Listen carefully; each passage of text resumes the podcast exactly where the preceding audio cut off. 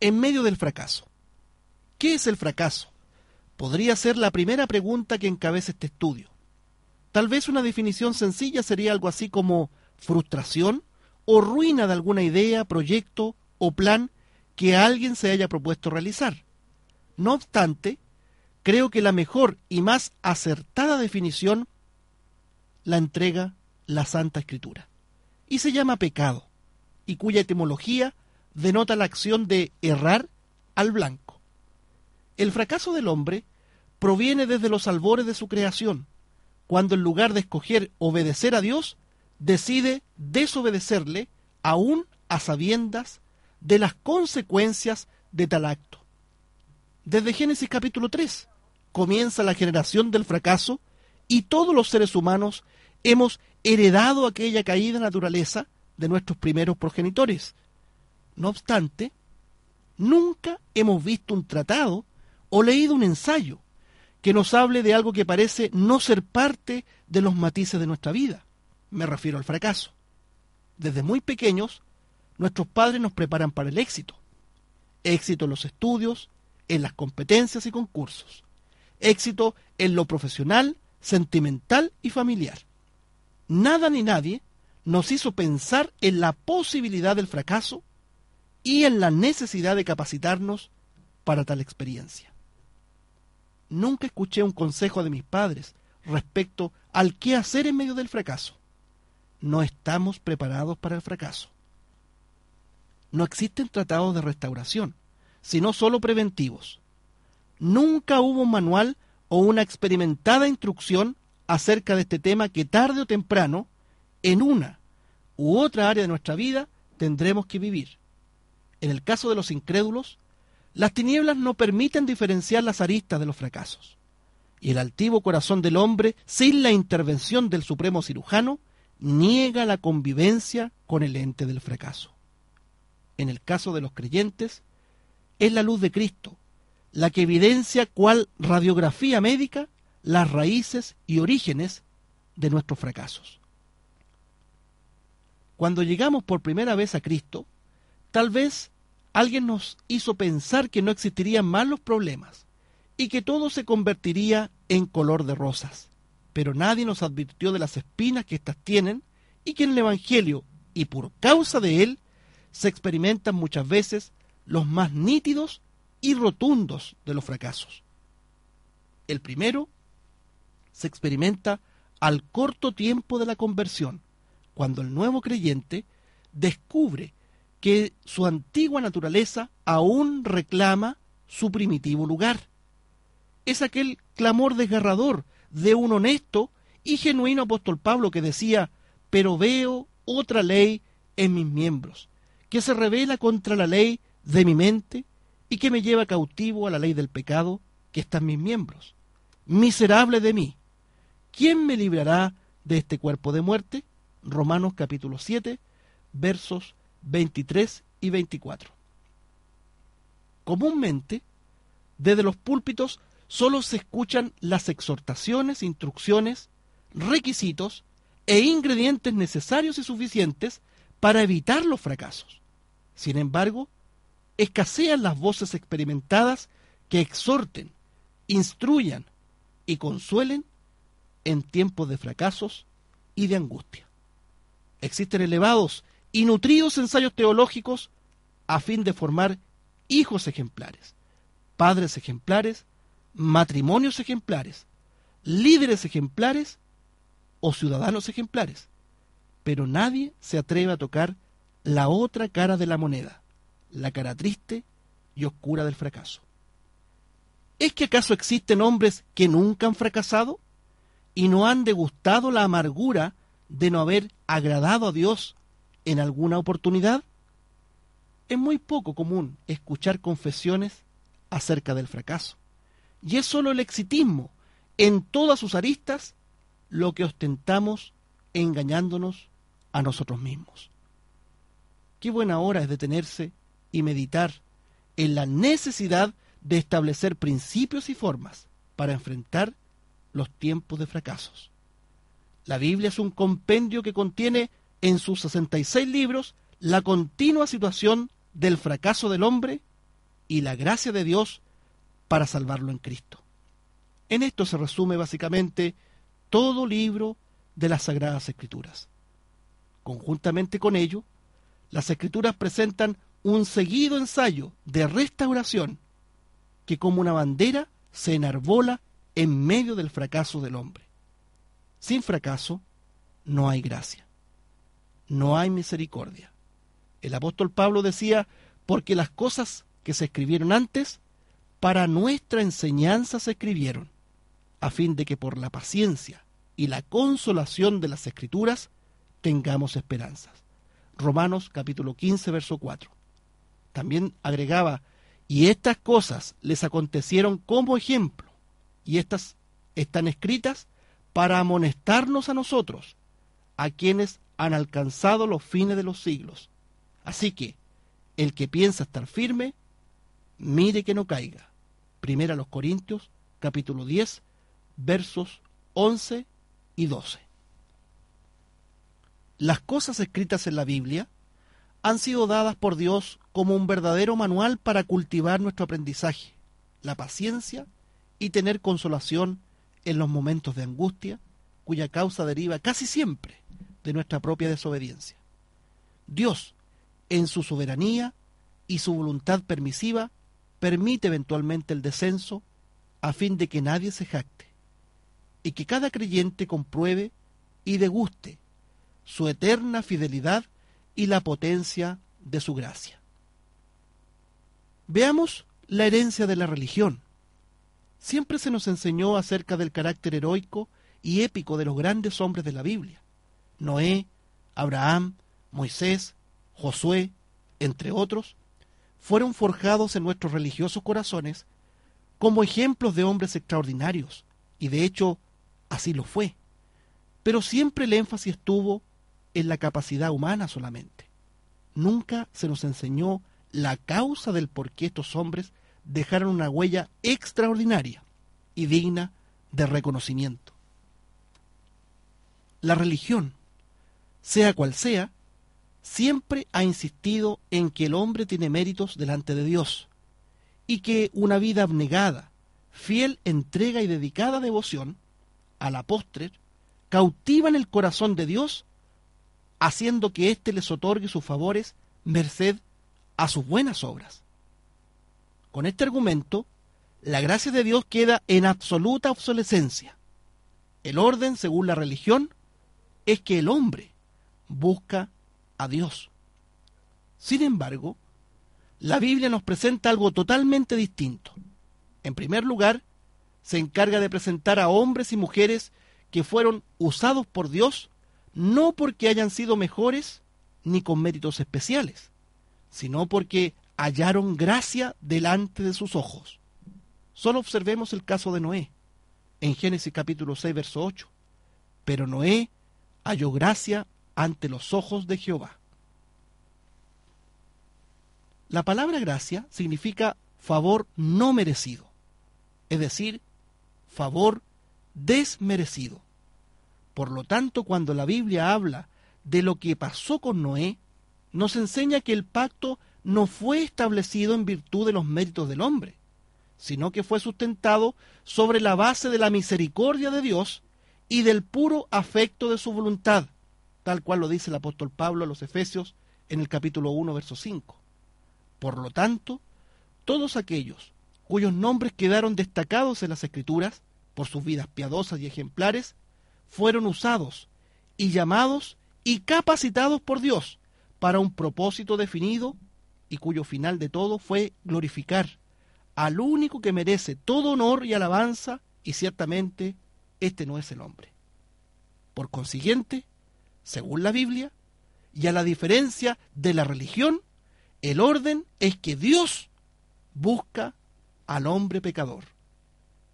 Una vez aclarado este punto, recién podemos analizar cada historia y episodio de hombres y mujeres que aparecen en la Biblia. Las diversas experiencias y propósitos que Dios pactó con cada uno de ellos y al final podemos observar el gran común denominador del hombre, el fracaso. Todos fracasaron. Todos fallaron porque todos somos pecadores y portadores del germen del pecado. Romanos capítulo 3, verso 23.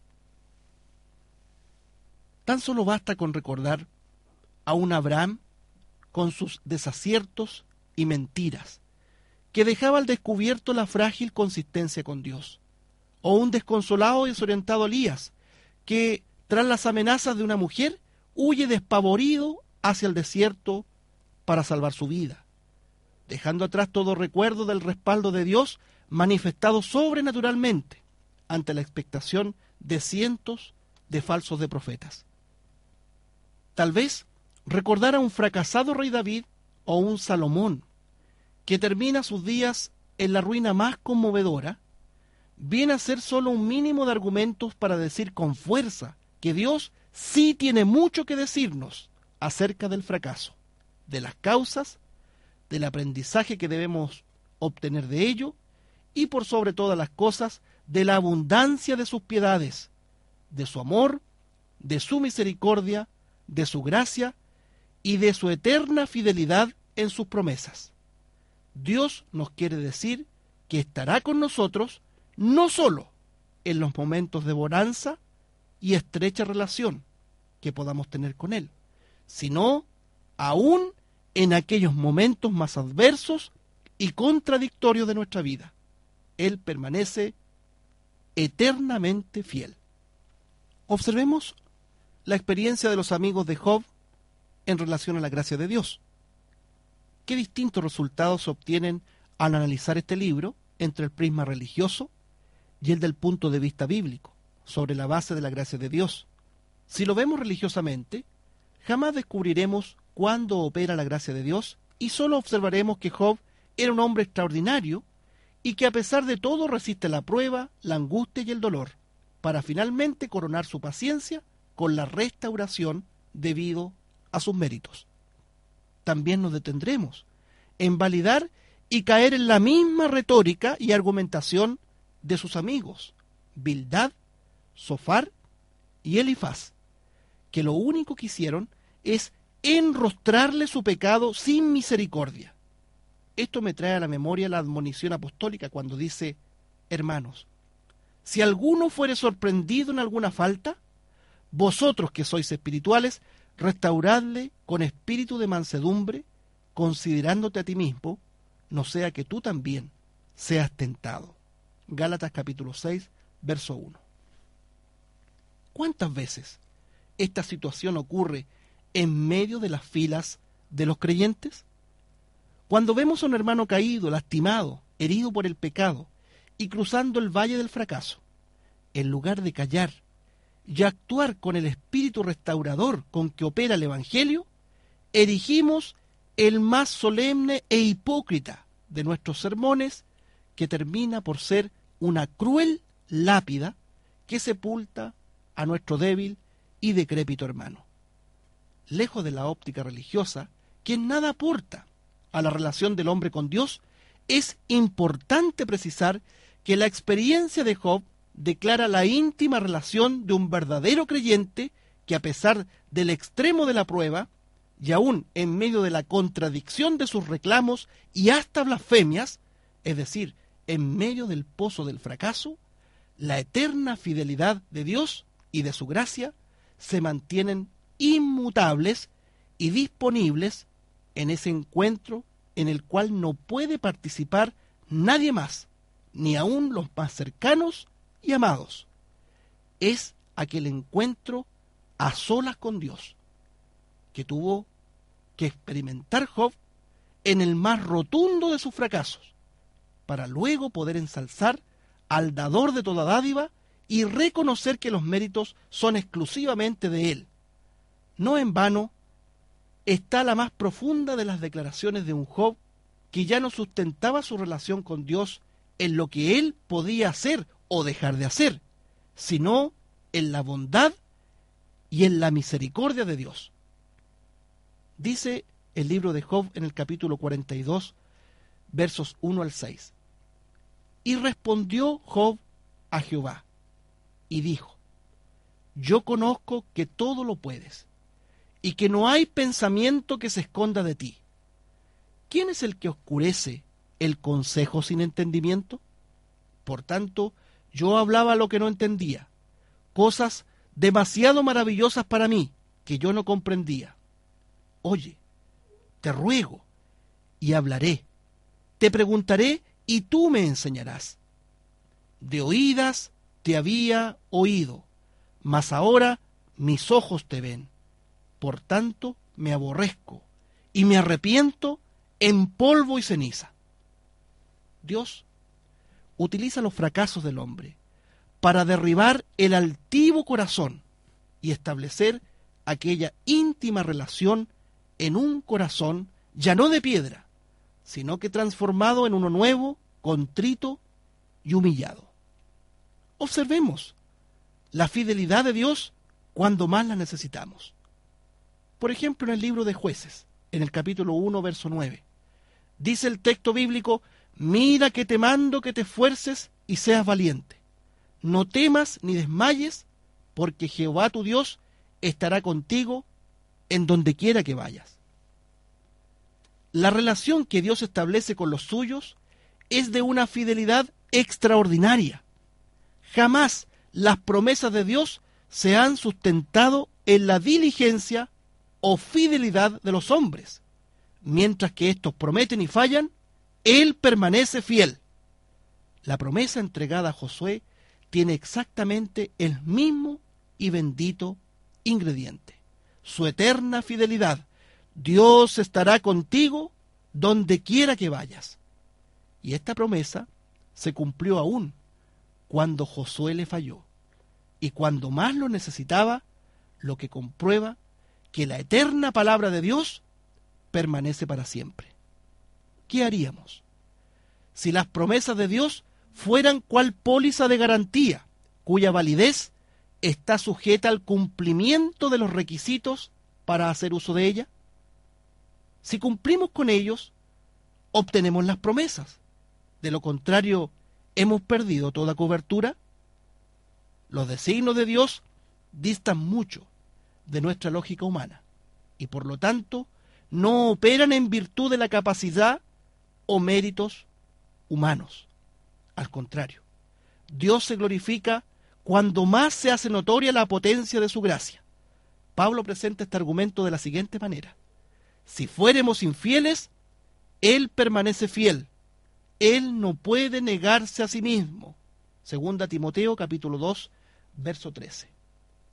Este texto es un verdadero himno a la fidelidad de Dios, que desmorona toda una pesada y fuerte estructura de religiosidad que emana de lo más profundo del corazón de los hombres. Nuestro corazón insiste en recompensar los dones de Dios, manteniendo aquel código religioso que se contrapone soberbiamente a lo que con tanta fuerza presenta la Biblia.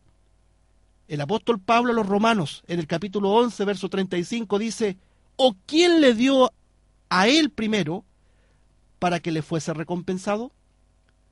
La fidelidad de Dios es incondicional a la nuestra, y la potencia de su amor, gracia y misericordia se manifiestan como unos verdaderos heraldos que entonan el cántico de la gloria de Dios cada vez que el hombre pecador es favorecido con las dádivas del cielo.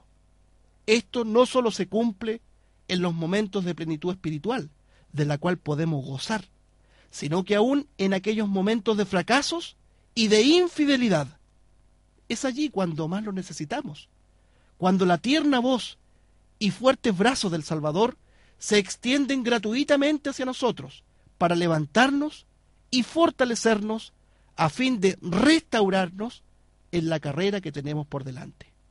No veo en las escrituras ni puedo concebir a mi Señor lejos de mí cuando más lo necesito, cuando he fallado y cuando no he cumplido su perfecta voluntad él está conmigo donde quiera que yo vaya, porque Él lo ha prometido.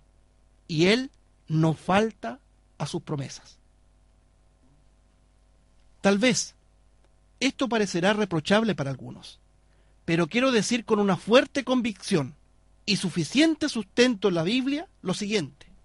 la palabra y las promesas de Dios no están vigentes solo cuando estamos llenos del Espíritu Santo, es decir, cuando obedecemos en plenitud y cuando nuestra vida devocional goza de fidelidad y de llenura, o cuando estamos con el fuego del cielo en nuestra actitud y servicio en la obra, sino que Dios permanece eternamente fiel aún en nuestra infidelidad. ¿Acaso usted, estimado hermano, no ha pasado momentos de fracaso en tal o cual área o situación de su vida? Debido a que la respuesta es indiscutiblemente un categórico sí, de lo contrario estaría mintiendo.